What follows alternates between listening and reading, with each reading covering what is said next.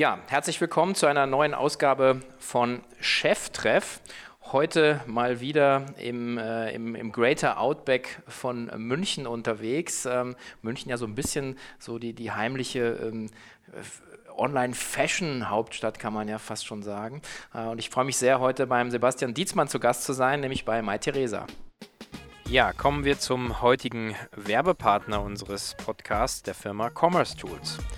Mobile Apps, Sprachassistenten und das Internet der Dinge und sogar Autos. Kunden nutzen immer mehr Touchpoints, um sich inspirieren zu lassen und am Ende einzukaufen. Für Marken und Händler ist es daher entscheidend, eine technische Plattform zu nutzen, die sich problemlos mit diesen Frontends verbinden lässt. Die sogenannte Headless Commerce Plattform von Commerce Tools ist hier die perfekte Lösung. Durch ihre flexible API-Programmierschnittstelle kann sie in kürzester Zeit mit unterschiedlichsten Frontends verbunden werden. Dazu kommt, dass sie vollständig cloudbasiert ist. Damit skaliert sie quasi grenzenlos. Lastspitzen im Weihnachtsgeschäft und der Cyber Week können ihr damit nichts mehr anhaben. Sämtliche Anwendungen bleiben schnell und sicher. Und wenn wir schon bei der Geschwindigkeit sind, die Microservices-Architektur macht die Commerce Tools Plattform zu einer der flexibelsten auf dem Markt, die sich in kürzester Zeit implementieren lässt. Commerce at the speed of wow, sozusagen. Herzlich willkommen zu Cheftreff, dem Future Retail Podcast von Sven Ritter. Im Gespräch mit den Machern und Innovatoren der digitalen Handelsszene.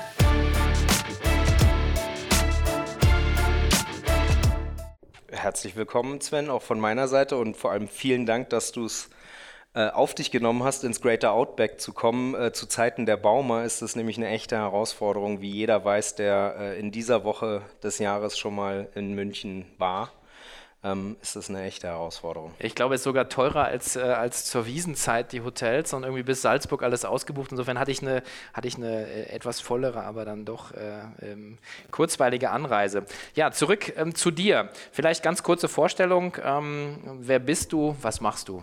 Gern. Ähm, also ich bin Ehrlich gesagt, bin ein echtes E-Commerce-Kind. Ähm, ich habe äh, Anfang des Jahrtausends, also mittlerweile vor fast 20 Jahren schon, äh, angefangen, ähm, mich um, um E-Commerce-Themen zu, zu, zu kümmern. Äh, anfangs in einem kleinen Startup in Berlin. Ähm, wir hatten ehrlich gesagt alle keine Ahnung, was wir da tun. Gab ja damals auch außer eBay und, und, und, Amazon, die es seit ein paar Jahren gab, nicht wirklich äh, viele Referenzen geschweige denn, dass es einem jemand beibringen konnte. Also wir haben den ganzen Tag Trial and Error gespielt ähm, und haben, haben einen E-Commerce-Dienstleister ähm, aufgebaut. Ähm, das hat sich dann auch, ehrlich gesagt, so die letzten oder die ersten 15 Jahre meiner, meiner Karriere, bis ich hier zu Mai Theresa gekommen bin, ähm, durchgezogen, dass ich immer äh, wieder für, für E-Commerce-Service End-to-End-Dienstleister äh, gearbeitet habe, was aus verschiedenen Perspektiven total spannend war, weil A, habe ich äh, ganz viele Einblicke bekommen in unterschiedliche Branchen, ähm, aber auch verschiedene Businessmodelle. Ich hatte Retailer, ich hatte Brands äh, in, in meinem Kundenportfolio, ähm, ich hatte Fashion, viel IT, Consumer Electronics am Anfang, später dann wurde es immer mehr Fashion. Ähm, in, in meinem Kundenportfolio und ich hatte immer ähm, äh, Revenue Share ähm, Modelle als mhm. Dienstleister mit diesen. Hatte also immer ein, ein genuines Interesse, sozusagen denen zu helfen, mit meinem Know-how, was ich aufbauen konnte über die Jahre, ähm, denen zu helfen, äh, ihr, ihr Geschäft äh, voranzutreiben. Es war irre spannend. Ähm, und mit einer kleinen Pause vom, vom E-Commerce äh, bin ich dann aber doch 2015, habe ich äh, irgendwann dann äh, die Gelegenheit beim Shop vergriffen ähm, und habe sozusagen die Seite gewechselt ähm, ja. bin, bin hier zu Mai Theresa gekommen, wo ich heute als, als Geschäftsführer und COO ähm, tätig bin. Mhm. Ähm, und da gab es natürlich verschiedene, verschiedene Gründe. A, äh, war es natürlich spannend, nachdem ich viele Jahre lang mich so ein bisschen auch als, als Consultant gesehen habe, ähm, meinen Kunden immer wieder gute Ideen äh, einzuimpfen, wie man, wie man äh, das Wachstum beschleunigen kann. Aber eben ne, viel Überzeugungsarbeit und nicht wirklich am, am Hebel zu sitzen. Mhm. Und dann war Mai Theresa natürlich ähm, als eine, eine, Company, die damals in 2015 schon durchaus ein sizable Business war, super starkes Wachstum, Wachstumsmomentum nach wie vor hatte und aber auch vor allem äh, äh, ein Retailer war, der es in seiner DNA hatte, wirklich alle Aspekte des E-Commerce selber anzupacken. Mhm. Und weil ich habe mich auch nicht gesehen, sozusagen den, die Seite des Tisches zu wechseln und dann Dienstleister zu managen, während, während ich vorher auf der anderen, also das, das war es auch nicht, sondern ich wollte tatsächlich im, im Driver's Seat sein mit meinem, mit meinem Team. Das mhm. war so die Hauptmotivation, mhm. warum ich jetzt ähm, seit mittlerweile fast vier Jahren hier bin. Mhm. Die ähm, Gelegenheit damals war ja äh, so, dass ähm, so 2014 es bei Mai Theresa zu einem Verkauf kam, glaube ich, und äh, sagen, an Neiman Marcus und da wurde ja sozusagen auch dann die Geschäftsführung, glaube ich, nochmal neu e besetzt. Ich, exakt, ne? exakt, äh, vollkommen richtig. Ähm, die, die, die ursprünglichen Gründer, ähm, nicht nur, nicht nur des, des Online-Geschäfts, sondern auch der unserer, der unserer Boutique, Wurzeln der genau. Boutique in der Münchner Innenstadt. Die, die kenne ich nur, weil die neben, äh, neben, als Mann natürlich kenne ich die nur, weil die neben Ellie Seidel ist. Also der, der besten Pralinen-Bude äh, äh hier in ich, München. Ich dachte, dass du samstags mit deiner Frau hin und wieder dort bist. nee, da sitze ich immer da und esse Schokolade, genau. ähm, die, die, die, die Gründer haben 2014 ähm, verkauft an die Neiman Marcus Gruppe. Wir sind also seitdem Teil des, des größten ähm, Luxushandelsunternehmens ähm, der Welt. Mit welcher ähm, Umsatzgröße? 5 Milliarden? Knapp, so, knapp 5 ne? Milliarden. Mhm. wobei, das darf man immer, das unterschätzen immer ganz viele. Ähm, die sind auch schon seit, äh, seit, seit vielen, vielen Jahren online und machen über eine Milliarde Dollar online auch. Mhm. Ähm, dann gehören ihnen natürlich die prestigereichsten äh, Häuser der Welt. Bergdorf Goodman auf der Fifth Avenue, wahrscheinlich das prestigereichste ähm, Haus, äh, was, was Luxusmode angeht, der Welt. Ist auch Teil der Gruppe. Ähm, nein, und dann ist natürlich ähm, sozusagen sind die Gründer sind ja dann raus und, und die neuen Eigentümer haben, haben ähm, zunächst den Michael ähm, äh, geholt und Michael und ich, wir kannten uns schon und ähm, ich bin dann im Sommer 15 auch dazu gestoßen. Mhm, okay. Ähm, apropos gutes Stichwort, äh, der Michael äh, war ja äh, im, im Kassenzone-Podcast, also für alle die, die jetzt nochmal so zum, mehr zum Geschäftsmodell und Marketing und so weiter da auch ähm, einsteigen wollen, sei das äh, nochmal ans, ans Herz gelegt, Alex Graf. Wir haben heute vielleicht ähm, nochmal ein paar vertiefende Themen, vor allen Dingen auch die Operations-Seite ähm, und auch ein bisschen so strukturell und, und führungstechnisch sind so Dinge, die, die wir heute ein bisschen rausarbeiten wollen. Insofern glaube ich, werden das zwei, zwei sehr schöne, sich ergänzende Formate jetzt hier heute. Ähm, deine DNA, wie gesagt, ist ja, ist ja komplett äh, im, E-Commerce. Ja? Bevor wir jetzt sozusagen da komplett reingehen, möchte ich eine Geschichte noch, äh, noch mal nachfragen, weil in deinem Lebenslauf steht ja sozusagen die, die Currywurst mit, äh, glaube ich, so anderthalb Jahren drin. Da hast du äh, eine unternehmerische Auszeit genommen quasi äh, in, in, ein anderes Feld. Ähm, was war da der Hintergrund? Was hast du da gemacht? Also Auszeit ist in Auszeit im Sinne von Auszeit was Neues ist in der Tat ist in der Tat nee ist sogar ist sogar ein gutes Stichwort. Mhm. Ähm, es, es, also es war wirklich ähm, an der Zeit für mich eine Pause äh, einzulegen. Ähm, die ersten, ich glaube, das war 2008 als, als wir die Currywurst Company gegründet haben.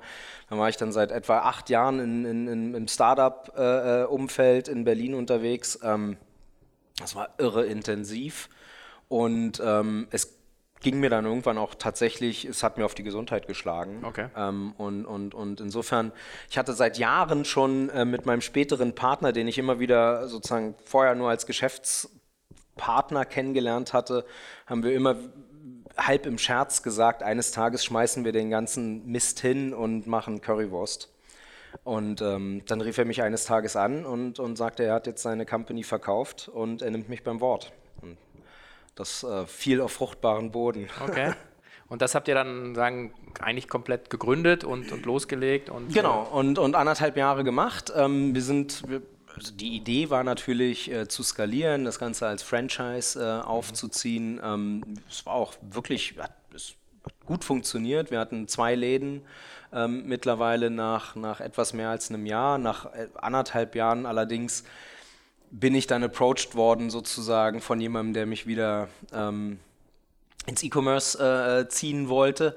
Und ich behaupte jetzt einfach mal, hätten wir damals statt zwei schon zehn Läden gehabt, vielleicht würde ich immer noch E-Commerce machen, aber es war einfach so ein bisschen die Zeit. Äh, bitte? Die Currywurst. Ja, ja, genau. ja. Äh, würde ich immer noch, äh, würde ich immer noch Currywurst ja. machen. Ähm, aber es war einfach so ein bisschen äh, natürlich genau das, was ich wollte. Morgens den Laden aufschließen, Wurst braten und verkaufen, ähm, Soße kochen. Das war gut, um, um, um mich zu erden. Ähm, aber es fehlte dann natürlich doch ein bisschen die, die, die intellektuelle Herausforderung. Insofern fiel es dann auf fruchtbaren Boden und ich bin wieder ins E-Commerce. Mhm. Ich meine, ganz so, ganz so unerfolgreich bist du ja jetzt dann sozusagen äh, nach der Currywurst nicht, nicht unterwegs gewesen. Ähm, vielleicht auch nochmal einfach von meiner Seite nochmal eine, eine persönliche äh, auch Anmerkung ähm, aus, aus meiner Erfahrung. Ähm, meistens viele Leute stehen so ein bisschen sich selber mal auf den Füßen bei solchen Schritten, das einmal mal zu machen. Aber rückblickend, würdest du ja auch sagen, das war ein schöner Teil deiner Geschichte äh, und das hat einfach auch im Prinzip A, dich äh, auch dir eine Auszeit gegeben, die Birne frisch gemacht, den Körper wieder sozusagen äh, irgendwie rekalibriert, um dann sozusagen die nächsten Schritte zu gehen, glaube ich. Ne? Absolut also. richtig. Ich würde sagen, das ist eine ganz, ganz wichtige Voraussetzung für die späteren Karriereschritte dann gewesen, nämlich, wie du sagst, ich musste ganz viel kalibrieren, nicht nur körperlich, ich auch, was meine Werte anging und meine Prioritäten. Und, mhm. und das, das hat nachhaltig funktioniert sozusagen. Ja. Okay, gut. Und dann wieder sozusagen zurück, weil das ist GSI Commerce dann, ne? Genau. Dann später eBay Enterprises. Exakt, also das ist ja im Endeffekt die gleiche Company gewesen. Ja. GSI, ganz spannend, war damals der, der größte E-Commerce-Dienstleister der Welt, nur in Europa überhaupt nicht bekannt, weil die 99 Prozent ihres Geschäfts in den USA gemacht haben, waren aber damals schon 1,2 Milliarden Dollar Business. Mhm. Haben, haben beispielsweise Toys R Us äh, exklusiv äh, online äh, äh end-to-end -end alle, alle äh, Dienstleistungen übernommen gehabt. Äh, Ralph Lauren war, war ein globaler Kunde. Und ähm, mein, mein, so meine Aufgabe sozusagen war es dann nämlich auch die beiden vorgenannten Kunden aus einem Portfolio von etwas über 100 Kunden, die GSI damals in den USA hatte, inklusive aller großen Sportligen und, und, und, und, und, auch Clubs der NFL, Clubs der NHL, äh, NBA, ähm, aber dann diese beiden vorgenannten ähm, Kunden, nämlich Toys und, und Ralph Lauren in Europa zu launchen. Mhm, ähm, okay. Ähm, GSI hatte nicht wirklich eine starke Infrastruktur in Europa. Ähm, sie hatten vor einigen Jahren äh, einen kleineren Dienstleister in Barcelona akquiriert. Und ähm, das war dann auch der Grund für mich, äh, mit der Familie nach Barcelona zu ziehen für, okay. für ein paar schöne Jahre. Wow. Aber das, das Fashion-Thema ist schon so immer so, eigentlich immer so, immer, immer dabei eigentlich, ne? also von Anfang an. Das ja, schon anfangs muss ich sagen, haben wir wirklich ähm, in, in, in den Berliner Zeiten, da haben wir uns wirklich stark auf Consumer Electronics und IT äh, fokussiert als Kunden. Mhm. Die waren einfach schon ein bisschen weiter. Ähm, äh, B2C direkt online an den Kunden. Man hatte Michael Dell immer als Referenzpunkt äh, ja, ja. sozusagen. Wir haben damals beispielsweise Phobis äh, noch gemacht. Ach Die Gott. Älteren unter uns werden ja. sich noch an, an Phobis erinnern. Ähm, später T-Systems, Acer Computers, das waren, waren so typische äh, Kunden in den, in den Anfangsjahren. Und dann kam immer mehr Fashion äh, dazu, wie du, wie du richtig sagst. Ralph Lauren war natürlich ein, ein ganz großer Kunde, mit dem ich sehr viel, ähm, sehr, sehr eng zusammengearbeitet habe. Ähm, wir haben dann aber auch äh, Helly Hansen beispielsweise in mhm. Europa mhm. und global später gelauncht und verschiedene andere Fashion, ähm, Fashion Brands und auch Retailer. Mhm. Und, und, was war dann der, der Grund, äh, nochmal so, gab es so, so einen Moment oder so zwei, drei Argumente, warum du dann sozusagen die Seite gewechselt hast? Sozusagen war das einfach ein Opportunity, äh, der Michael, der, der, den du kanntest, also dann gibt es so ein Potpourri, wo du sagst, okay, das ist jetzt eigentlich zu gut, um es nicht zu machen? Also genau so, ne? Sind wie, wie immer im Leben, es müssen ein paar Sachen zusammenkommen. Ähm, die Aspekte, die du schon genannt hast, Michael und ich, wir haben immer gerne zusammengearbeitet. Also ich, kenne auch seine schlechten Seiten, machen wir uns nichts vor. Aber hilft aber, natürlich. Ja. aber ich, ich, weiß sie sehr gut einzuschätzen und er ja. mit mir genauso. Ja. Ähm, das war natürlich ein starkes Argument und Mai Theresa ist einfach ein faszinierendes Business damals schon gewesen, mit faszinierenden Produkten, ähm, irre spannenden äh, Kundinnen, ähm, die für mich einfach auch intellektuell ganz spannend war, überhaupt zu, zu noch besser fassen zu können. Und dann aber auch, ich sag mal, wirklich persönliche äh, Aspekte, die da reingespielt haben. Äh, die, die, meine größere Tochter war kurz davor, eingeschult zu werden in Spanien. Also die wäre im September eingeschult worden und wir sind dann im Juli wieder nach Deutschland gekommen. Also okay. es war sozusagen, mhm. wie du schon gesagt hast, haben verschiedene Aspekte haben einfach zusammengepasst. Mhm.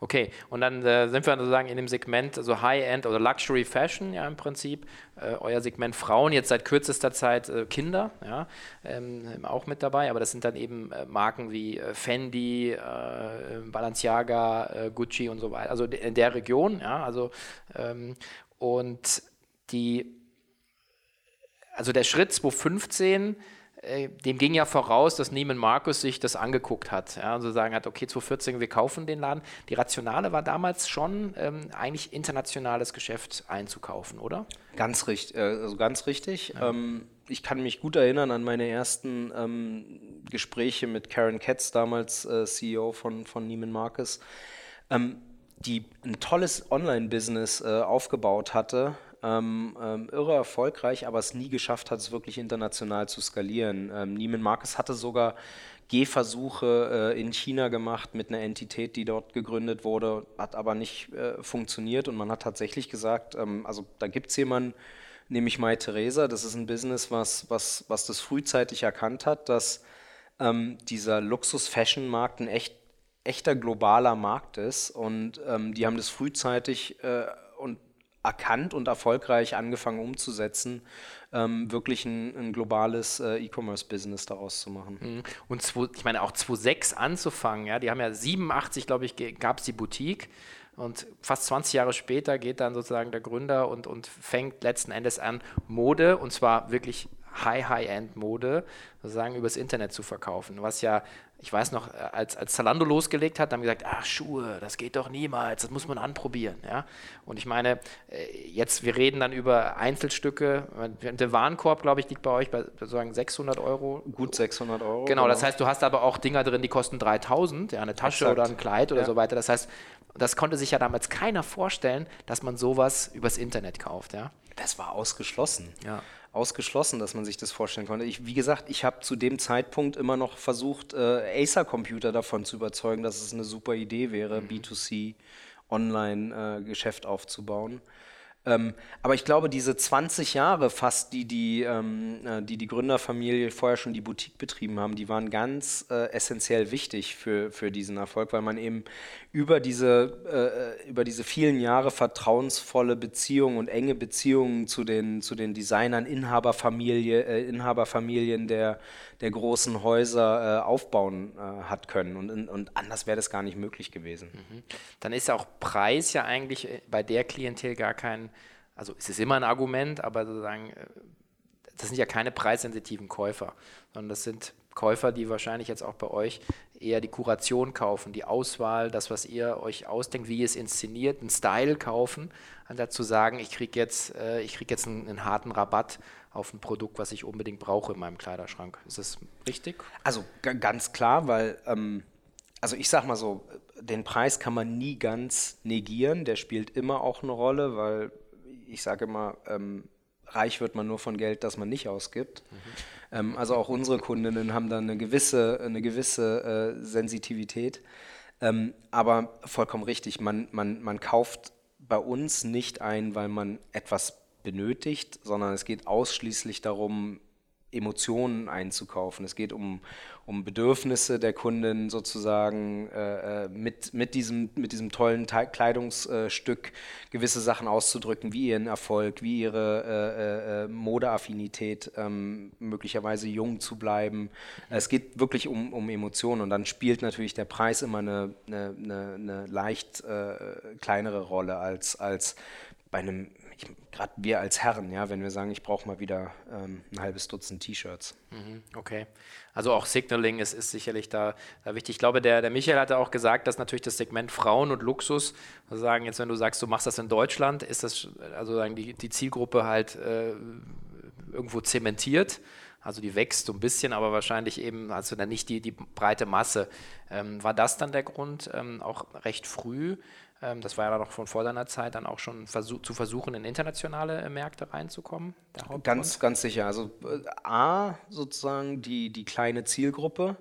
Ähm, nur mal als Anekdote, wir haben, wir haben viel Zeit investiert, als wir mal ähm, einen, einen TV-Versuch äh, in einem singulären Markt, nämlich den Niederlanden, ähm, vor anderthalb Jahren gemacht haben, haben, haben äh, uns die Daten äh, aufgezeigt, dass wir überhaupt nur eine maximale Zielgruppe von 100.000 Damen in den Niederlanden haben. Okay. Ja, und da, also da kann man ganz gut kalibrieren, wie, wie, wie spitz die Zielgruppe ähm, also tatsächlich ist. Das ist der eine Aspekt, dass geografisches Wachstum dann natürlich ähm, ganz sinnvoll äh, äh, erscheint. Und das andere ist, ähm, mit unserem Produkt ist es relativ einfach, weil ähm, die, die Marken, die wir, die wir vertreiben, die sind überall bekannt auf der Welt und die Produkte unterscheiden sich auch nicht. Ne? Selbst ein McDonald's, was auch überall auf der Welt äh, bekannt ist, hat ja Variationen in den Geschmäckern, während, während, während die Produkte, die wir ähm, von verkaufen, eben immer genau die gleichen sind. Mhm, okay, was natürlich dann auch sagen jetzt mit den sagen, mit, sagen, sagen Plattformen wie Instagram, äh, Pinterest und so weiter natürlich auch nochmal äh, noch eine größere Harmonisierung wahrscheinlich erlebt, weil sozusagen das eine Produkt dann äh, weltweit in Korea, da sind wir jetzt auch gleich bei euren Märkten, halt im Prinzip gefeatured wird und damit sozusagen eigentlich eine komplett kongruente Nachfrage ja wahrscheinlich von den Marken erzeugt wird. Also bisschen, die, die, die Unterschiede in der Nachfrage sind wirklich gering, mhm. geringer als man meint. Natürlich gibt es da, äh, da gewisse Variationen, die, die wir auch beim Einkauf natürlich berücksichtigen. Mit verstärktem Wachstum in, in Asien ähm, verändert sich auch unsere, unsere Product Selection ein, ein klein wenig und, und passt sich darauf an. Aber wenn du beispielsweise die Top 10 Marken äh, äh, in, in Europa vergleichst mit den Top 10 Marken in den USA und, und in, in APAC, ähm, dann sind die zu 90 oder 80 Prozent äh, deckungsgleich. Mhm. Ja, also im Grand Scheme of Things ist es wirklich global. Es sind ganz kleine, okay. ganz kleine Nuancen, die sich äh, äh, äh, geografisch unterscheiden. Sagt ihr was zu der, zu dem, zum geografischen Mix so beim, beim Umsatz oder von den Kunden her? So, so ja, also wir sind, ich glaube, High Level, High Level schon. Ähm, du kannst davon ausgehen, dass wir etwa 20 Prozent unseres Geschäfts noch in Deutschland machen und wow. mittlerweile aber über 50 Prozent außerhalb von Europa. Commerce Tools ist die Headless Commerce Lösung für Visionäre und Innovatoren. Entwickeln Sie Ihre eigene E-Commerce-Architektur der Zukunft mit der flexibelsten, cloudbasierten Commerce-API-Lösung auf dem Markt.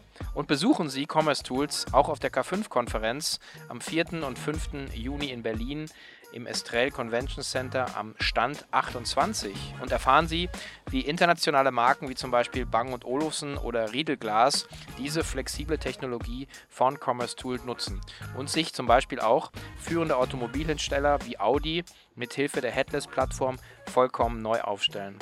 Neben dem Audi e-tron oder der neuen Generation Robotik von Franka Emika sieht man auch, ähm, wie zum Beispiel Skalierung mit Douglas oder Teambuilding bei Zalando bis hin zur Eigenentwicklung mit Keller Sports auf der Commerce Tools Plattform funktionieren und umgesetzt werden kann.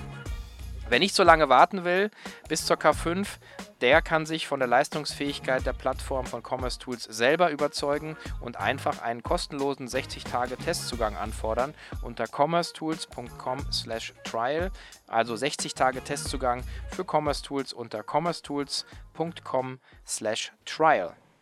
Damit wären wir dann auch beim Thema Operations dann mal, so sagen, wie, wie wickelt ihr das denn ab? Macht ihr alles aus einem, aus einem zentralen sagen, Lager jetzt hier Exakt, in Deutschland? Ja.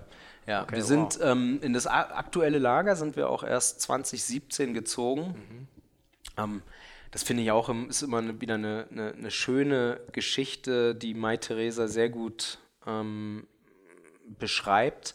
Man hat damals ja, als man aus der Boutique angefangen hat, online zu verkaufen, das alles natürlich sehr, sehr hemdsärmlich äh, äh gemacht, ja, sehr entrepreneurial ähm, und hat noch bis 2013 sogar äh, aus den jeweiligen Büroräumen ähm, versandt. Also das war Lager und, und, und, und, und, und, und Warehouse in, in, und Büro in einem. Ähm, 2013 hat man dann überhaupt das erste Lager bezogen. Ähm, und ich kenne die Anekdoten von den Kollegen damals, 10.000 Quadratmeter Wahnsinn, wie sollen wir das jemals voll bekommen? ähm, ja, und 2017 war es dann soweit, dass wir tatsächlich aus allen Nähten geplatzt sind und in unser jetziges Lager ziehen mussten.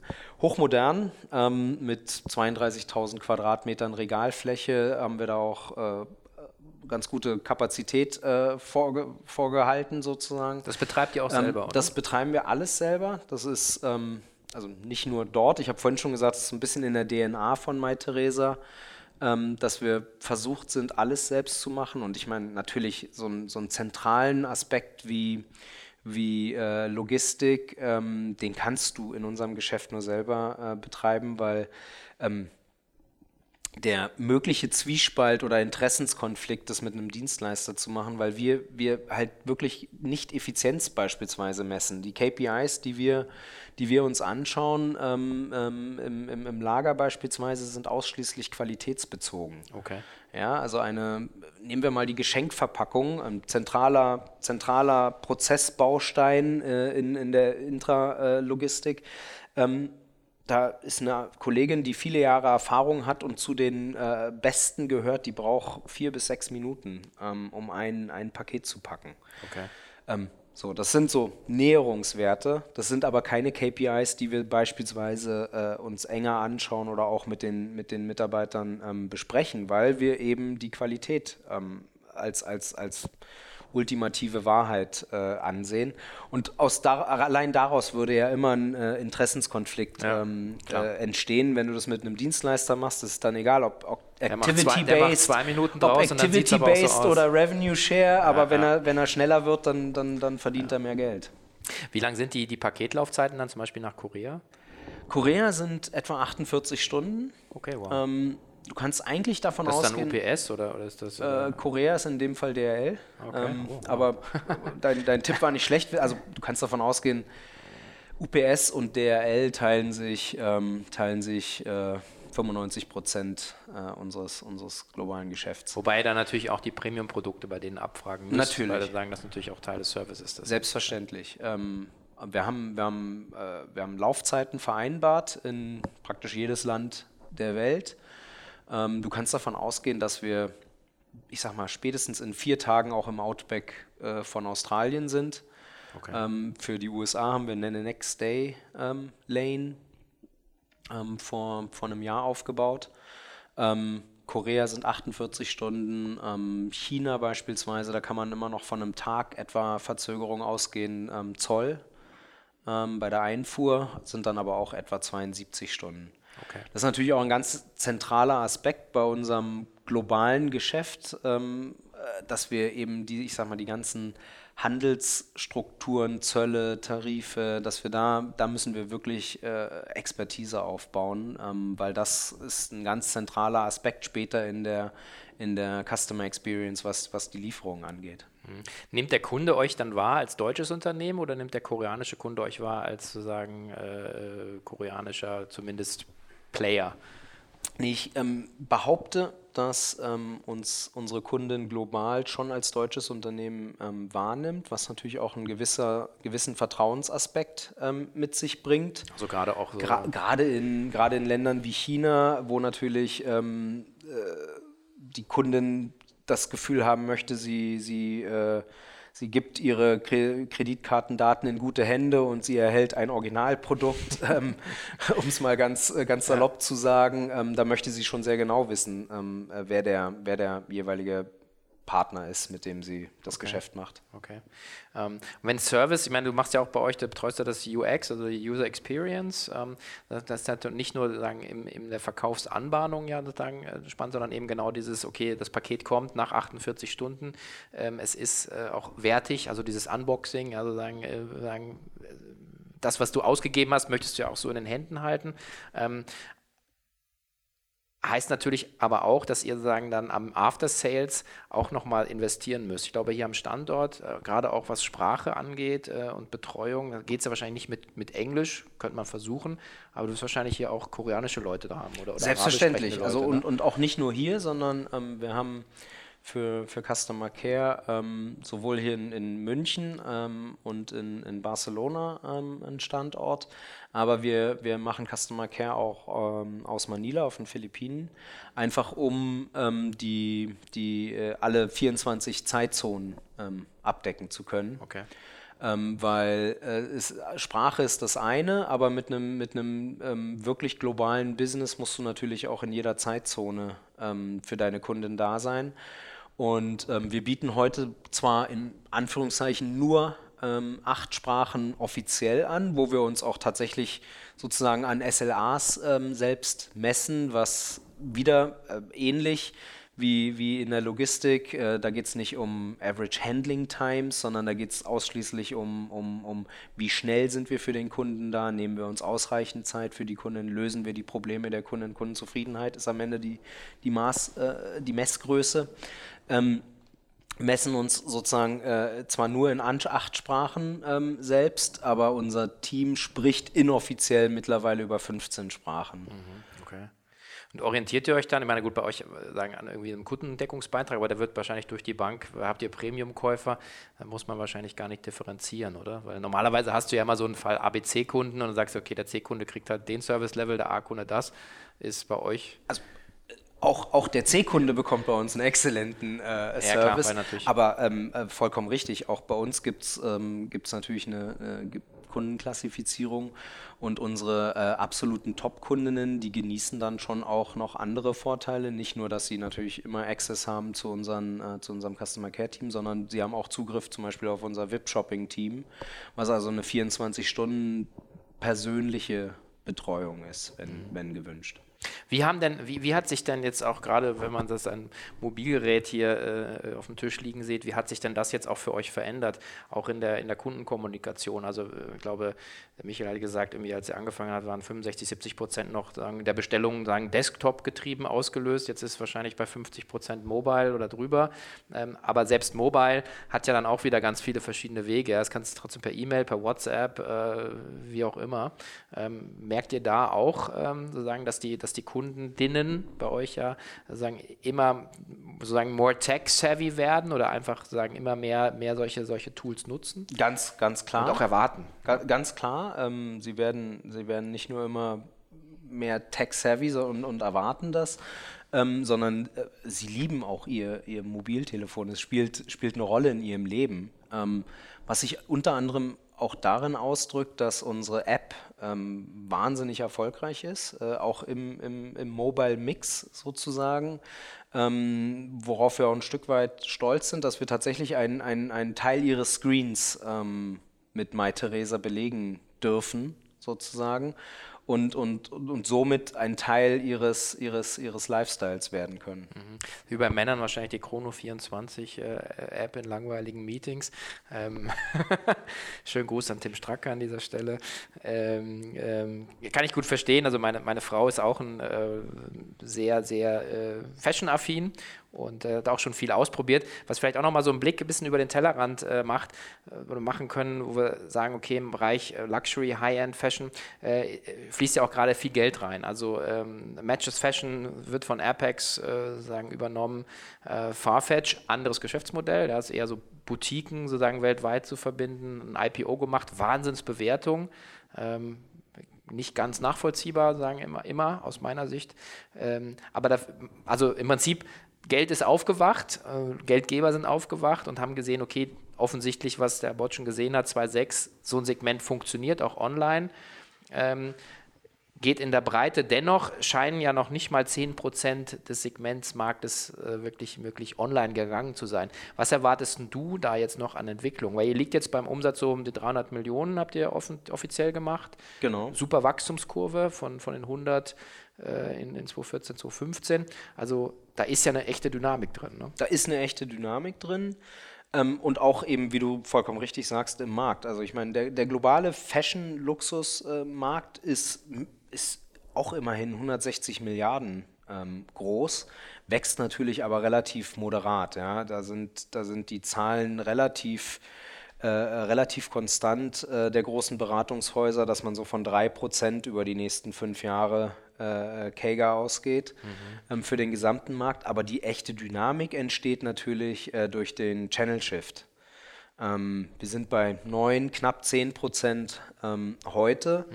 aber durch den beschleunigten Channel Shift, ähm, da gibt es auch wieder leicht variierende Zahlen, aber äh, ich glaube, man kann durchaus davon ausgehen, dass es sich in den nächsten fünf Jahren mindestens äh, verdoppeln wird, ähm, was die Online-Penetration angeht. Mhm. Und das wird natürlich dafür sorgen, dass der, dass der Online-Luxus-Fashion-Markt ähm, eine irre Dynamik haben wird ähm, und, sich, und sich mit Sicherheit verdoppeln wird in den nächsten, ich sag mal, drei bis fünf Jahren. Ja, das ist auch unsere, unsere Wette, äh, die wir da eingehen oder unsere Erwartung ist eigentlich keine Wette, weil wir eigentlich ist es, es wird so kommen.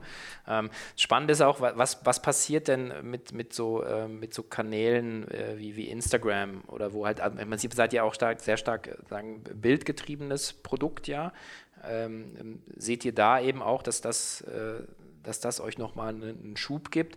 Äh, müsst ihr da sein? Jetzt gibt es ja äh, sozusagen dieses, sagen, in-Plattform-Shopping ist gerade in, in, der Closed Beta, glaube ich, bei Instagram in den USA gelauncht. Ähm, ist das was, was ihr, was ihr schon also ausprobiert als Plattform? Ähm, seid, ihr, seid ihr dabei? Weil im Prinzip konkurriert das dann wieder mit der eigenen App. Also wie geht ihr damit um? Also wir sind noch nicht beim, beim, beim, beim, bei dem aktuellen Test dabei. Wir haben kleinere Versuche in der Vergangenheit mal gemacht, mhm. aber vollkommen richtig. Also Social Media ist für uns ähm, ein ganz zentraler ähm, Teil des, des Gesamtmarketing-Mixes. Ähm, und Instagram von dir gerade genannt ist wahrscheinlich auch der größte äh, Kanal mit, ich glaube, knapp 700.000 äh, Followern, die wir, die wir da heute haben. Aber das ist auch wieder ein, ein spannendes Thema, wenn man über unsere, unsere Internationalisierung nachdenkt. Ne? Natürlich mhm. sind für uns WeChat und, und Weibo ähm, ja. wahrscheinlich perspektivisch gesehen mindestens so spannend wie, wie, wie Instagram beispielsweise. Okay. Und, und wie geht ihr da an, an, so, an so einen Markt wie China ran? Habt ihr dann hier Leute sitzen? Habt ihr, habt ihr vor Ort Leute sitzen? Nein, also. Weil ich meine, du und ich, meine, ich weiß nicht, also wie gut dein Chinesisch ist oder Mandarin, aber. Es ist äh, äh, holperig, holperig. ähm, nein, also wir, wir sind schon in Einzelfällen, ähm, in Einzelfällen ähm, haben wir Partner in den, in den Ländern, aber da geht es viel um Know-how-Transfer, da geht es viel darum, auch, auch Türen ähm, aufzumachen. Aber in der Regel ähm, ist es immer unser Bestreben, das, das alles selber in der Hand zu haben, weil es ist nicht nur die Experience, was jetzt beispielsweise die Lieferung angeht, sondern auch die natürlich die, die, die, die Experience ähm, beim Betreiben eines, eines Kanals wie, wie WeChat ähm, sollte, sollte hier liegen. Ähm, damit wir die gesamte Experience eben auch, auch kontrollieren können. Mhm. Ähm, und wie du vollkommen richtig erkannt hast, ähm, das ist einer der Gründe, warum unser Team hier, das macht, das ist auch einer der Gründe, warum es so irren Spaß macht äh, hier jeden Tag, ähm, dass wir so wahnsinnig international sind. Also unser chinesisches Team, um das Beispiel zu nutzen, ich behaupte, ohne jetzt die genauen Zahlen zu kennen, aber ist mindestens 10, vielleicht 15 Mann stark. Wow. Natürlich Koreanisch äh, ebenso wichtig. Ähm, dann haben wir sozusagen alle, alle europäischen Nationalitäten. Ähm, bei den etwa 650 Mitarbeitern, die wir jetzt gerade äh, insgesamt haben, ähm, habe ich tatsächlich belastbare äh, Daten aus HR, 55 äh, Nationalitäten. Mhm. Und eine sehr hohe, äh, glaube ich, äh, weibliche Quote auch bei den Führungskräften, glaube ich. Ne? Also das stimmt, also das stimmt. Ein ja. leuchtendes Beispiel. Gut, ja. wobei natürlich Fashion mal per se prädestinierter ist, sozusagen, äh, sozusagen Frauen anzuziehen, aber trotzdem äh, genau das, wo wir eigentlich auch hinwollen, sozusagen als, als, als Segment, als Branche. Ne? Total richtig, ja. Sind wir ein Stück weit auch stolz drauf, dass wir so divers sind, dass wir über 60 Prozent äh, Damen in Führungspositionen haben. Das, das macht Spaß. Okay. Ähm, vielleicht auch nochmal ähm, so äh, Schleife Richtung ähm, äh, nochmal die, die Konstellation mit, mit ähm, Neiman Marcus. Ähm, sagen, wenn man sagen, zu einem Haus gehört, was 5 Milliarden macht, knapp, ja, und davon eine Milliarde selber sozusagen online. Ähm, und auch 2017 ja proklamiert hat, Digital First, äh, sagen, äh, also auch erkannt hat, dass diese sagen, Offline-Online-Shift eben sagen, stattfindet.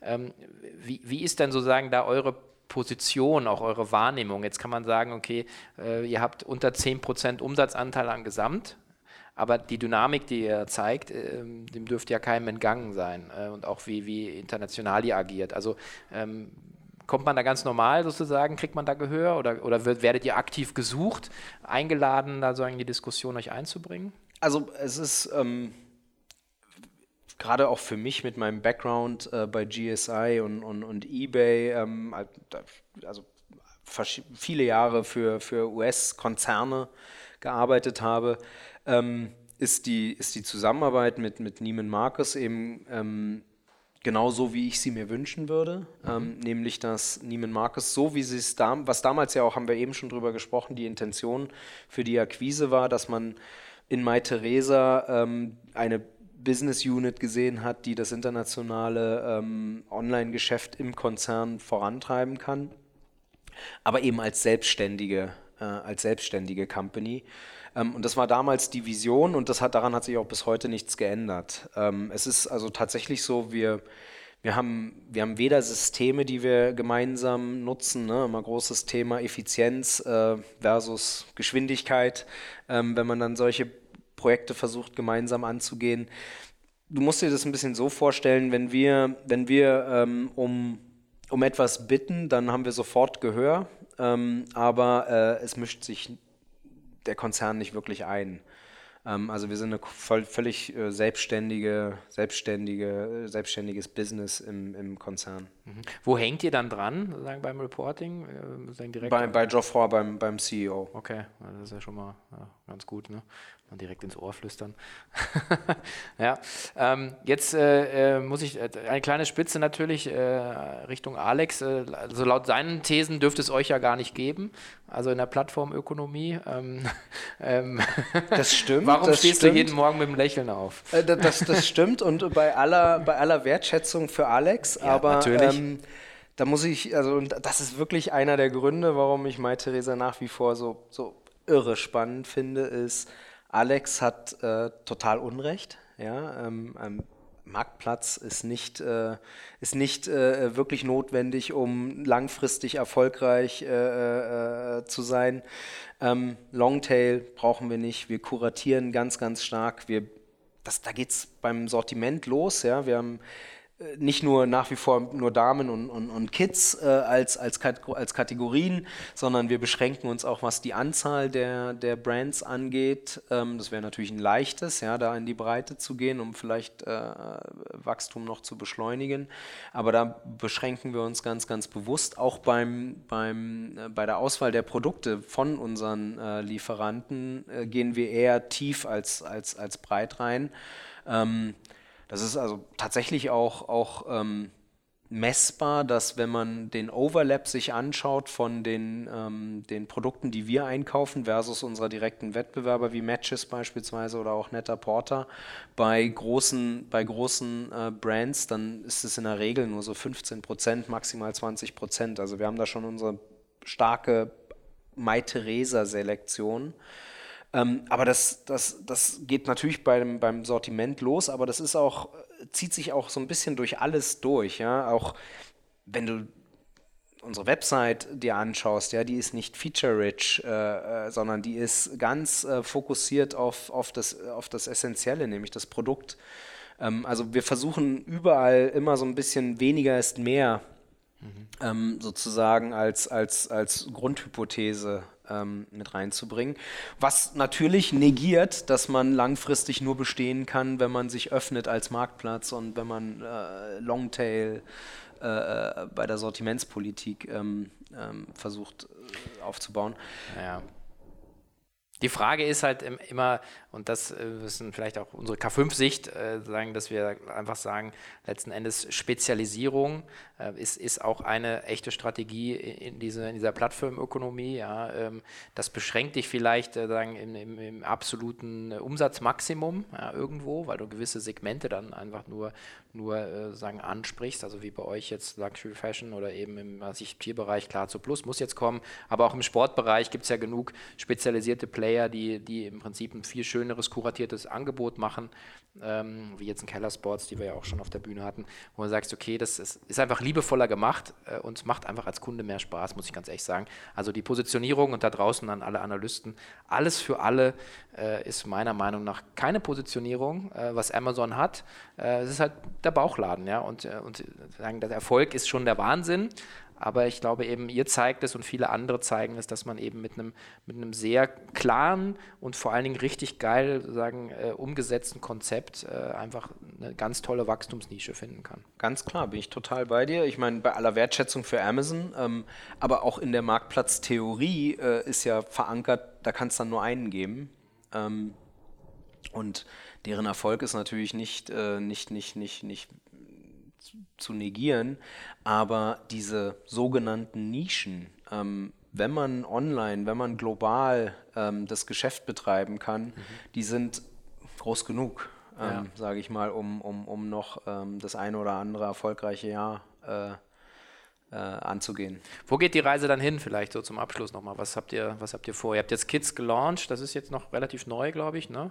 Ähm, sagen, weitere Internationalisierung gibt es da? Genau, also Kids ist relativ neu, haben wir jetzt im Januar 2019 ähm, gelauncht. Ist, ist, super spannend, ist natürlich die natürliche ähm, Erweiterung unseres, unseres bisherigen Sortiments. Natürlich ist auch die Kundengruppe ähm, eine ganz, äh, ganz ähnliche.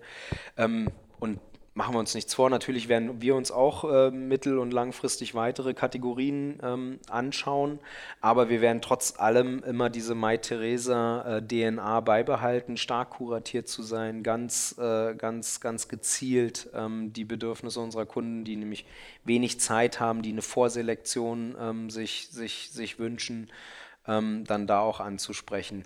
Geografisches Wachstum ähm, ganz klar, ähm, hast du richtig erkannt, ist für uns weiterhin äh, ganz, ganz essentiell. Da geht es für mich weniger um infrastrukturelle Themen. Ähm, ich glaube, wir sind nach wie vor sehr, sehr gut aufgestellt mit unserer jetzigen Organisation, tatsächlich das Geschäft global aus Zentraleuropa zu, zu betreiben. Ähm, über Lieferzeiten haben wir gerade schon gesprochen, da gibt es relativ wenig Need. Ähm, natürlich werden wir uns trotzdem langfristig auch äh, darum kümmern müssen, ob es vielleicht Sinn macht oder diese Frage wieder beantworten, ob es vielleicht Sinn macht, äh, Lagerstandorte ähm, woanders zu machen. Aber das Hauptthema ist tatsächlich, ähm, wir müssen in, in, in, in, manchen Regionen dieser Welt einfach noch bekannter werden. Mhm. Ähm, unser Erfolg in China ist, ist, ist, ist, ist, ist ganz klar belegbar, aber ohne da jetzt genaue Daten zu kennen, behaupte ich mal, ähm, kennen uns nach wie vor nur ein Prozent der, der potenziellen Zielgruppe in, in China. Ich meine, die Chinesen sind mittlerweile die größte Luxuskäuferschaft äh, äh, äh, weltweit, seit einigen Jahren äh, größer als, als, als die US-Amerikaner. Ähm, und da sind wir einfach noch äh, viel zu unbekannt. Ähm, es gibt Millionen von, von Kundinnen, äh, modebegeisterten Kundinnen da draußen, die von uns noch nichts gehört haben. Dafür braucht ihr wahrscheinlich auch ein paar Leute, oder? Also insofern äh, wäre jetzt die Gelegenheit. unbedingt, Werbung unbedingt. Vielen Dank. ähm, vielen Dank. Nein, natürlich. Also ähm, wir sind, äh, wir sind immer, äh, wir sind immer äh, auf der Suche nach den richtigen Talenten. Seit Jahren ähm, ist das ein zunehmend schwieriges, äh, ein zunehmend schwieriges äh, Geschäft geworden, sozusagen die richtigen Talente zu finden. Was natürlich auch der Grund ist, warum wir mittlerweile dann schon kleinere Standorte auch in Berlin und, und, und Barcelona haben, einfach um das richtige Talent zu finden.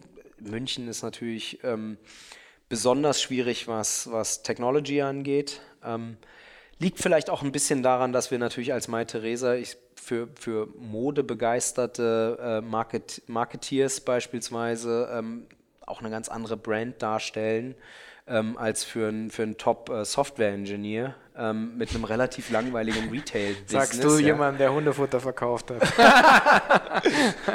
Nein, aber also da, da gibt's ja, dann, ja. da muss man natürlich schon ein bisschen äh, äh, sozusagen variieren. Ähm, und das ist dann auch der Grund, warum wir äh, händeringend nicht nur immer ähm, sozusagen offen sind für, für, für, für jedes Talent, sondern eben auch in den, den Talenten folgen in die richtigen Städte. Okay. Ja, ähm, also von meiner Seite aus ein herzliches Dankeschön. Ich möchte auch noch darauf hinweisen, dass du äh, auch äh, äh sozusagen live und in Farbe äh, am, am 4. Juni äh, auf der K5-Konferenz sein wirst. Äh, und von Jochen gegrillt kann man ja nicht sagen, sondern mit Jochen zusammen einen, einen, auch noch mal einen, einen anderen Blick auf Mai Theresa werfen wirst, weil Jochen dann immer noch einen komplett anderen Zugang hat. Also wer dich live in Farbe und wahrscheinlich auch dann für ein paar Gespräche erwischen möchte, der sollte sich den 4. Juni auf der K5-Konferenz vormerken. Da freue ich mich auch nochmal drauf. Ähm, werde ich mir auch anhören natürlich. Insofern von meiner Seite aus super vielen Dank. Herzlichen, ja, hat mir echt großen Spaß gemacht. Ähm, ich hoffe, ähm, den Zuhörern auch. Insofern mein Dankeschön. Vielen Dank, Sven, auch an dich. Ich freue mich auf Berlin. Bin nicht nur immer wieder äh, gerne als Gast auf der Cut 5 gewesen, sondern freue mich natürlich auch besonders dieses Jahr ähm, mit dabei zu sein. Alles klar. Vielen Dank. Danke auch. Ja, und wer noch etwas Zeit und ein wenig Geld hat, sollte sich auf jeden Fall das führende digitale Marketing-Event in Europa fett in den Kalender eintragen. Und zwar Anfang Mai, am 7. 8. Mai, um genau zu sagen, findet das OMR Festival in der schönen Stadt Hamburg statt. 50.000 Besucher, 300 Speaker und 400 Aussteller geben Insights über das Thema, wo bewegt sich das digitale Marketing in Europa hin. Und ähm, wer am 8. Mai um 16.30 Uhr eine Stunde Zeit hat, sollte auf jeden Fall unsere Masterclass zum Thema globale E-Commerce Insights 2019 nicht verpassen. Und zwar von Jochen Krisch und mir, 16.30 Uhr, die Masterclass D am Mittwoch von 16.30 Uhr bis 17.30 Uhr.